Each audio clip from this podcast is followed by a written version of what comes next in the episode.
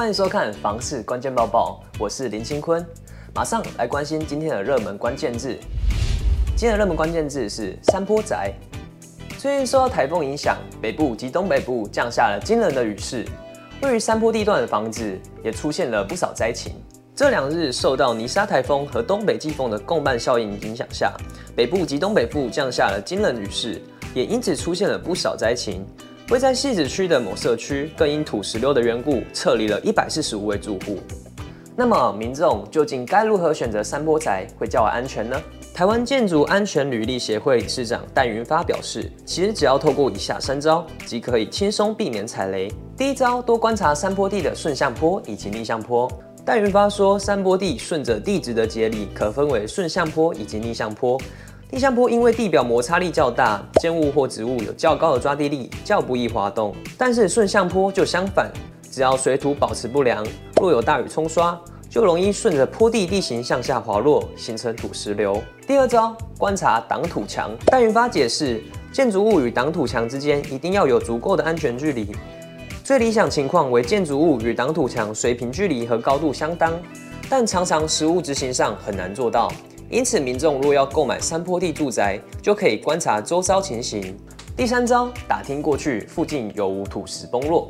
戴云发表示，最方便的做法就是在购买山坡地住宅前，多打听过去基地附近有无发生土石流或泥流的记录，也可以在各大搜寻引擎输入关键字，如地点加土石流，就会出现过去曾有土石流、路基掏空或民众必须撤离的记录。接着来看到今天的精选新闻。近期有专家指出，随着危老都更重建风气渐盛，国内出现了一些小基地的重建乱象。在政府政策及鼓励下，近年国内都更及危老重建量大增。内政部营建署统计，截至今二零二二年八月底，全台累计都更及危老件数达三千五百件。前淡江大学产业经济系副教授庄梦汉透露，北市出现不到百坪的超小基地重建案，因整体规划不佳、居住品质不优，而导致卖不出去，后来被法拍。也有些都更案外观很漂亮，但仔细观察周边环境，临近高架桥，且附近又有公庙，较为不优。再看到日前有网友提问，桃园市真正的精华区在哪呢？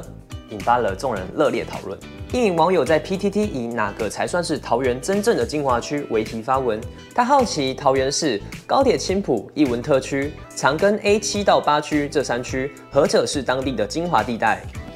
全球区不动产情报室总监陈平成对此分析，桃园市这几区的特色各有千秋，但在房市走弱、后况难民的状态下，强者恒强，自然以长期隐居蛋黄区的艺文特区较有不败实力。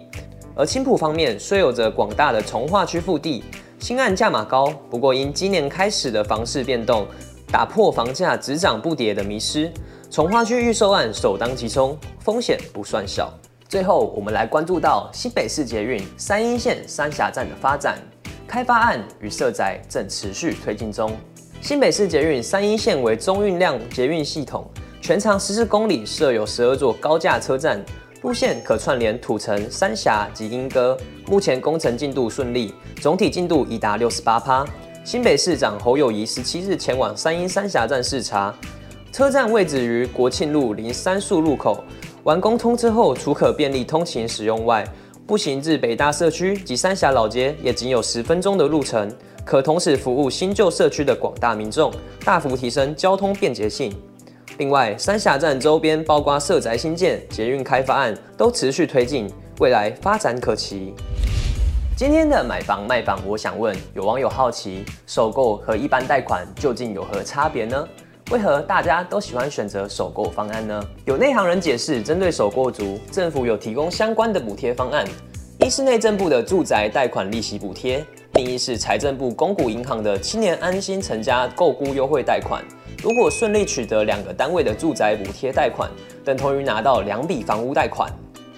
而一般贷款利率可以贷款的比例落在七到八成。至于确切能够贷几成，取决于你的财力证明、工作稳定度、信用卡的联征记录及购买标的位置下去评估。如果你喜欢今天的影片，欢迎按赞、分享并开启小铃铛。我们下次再见。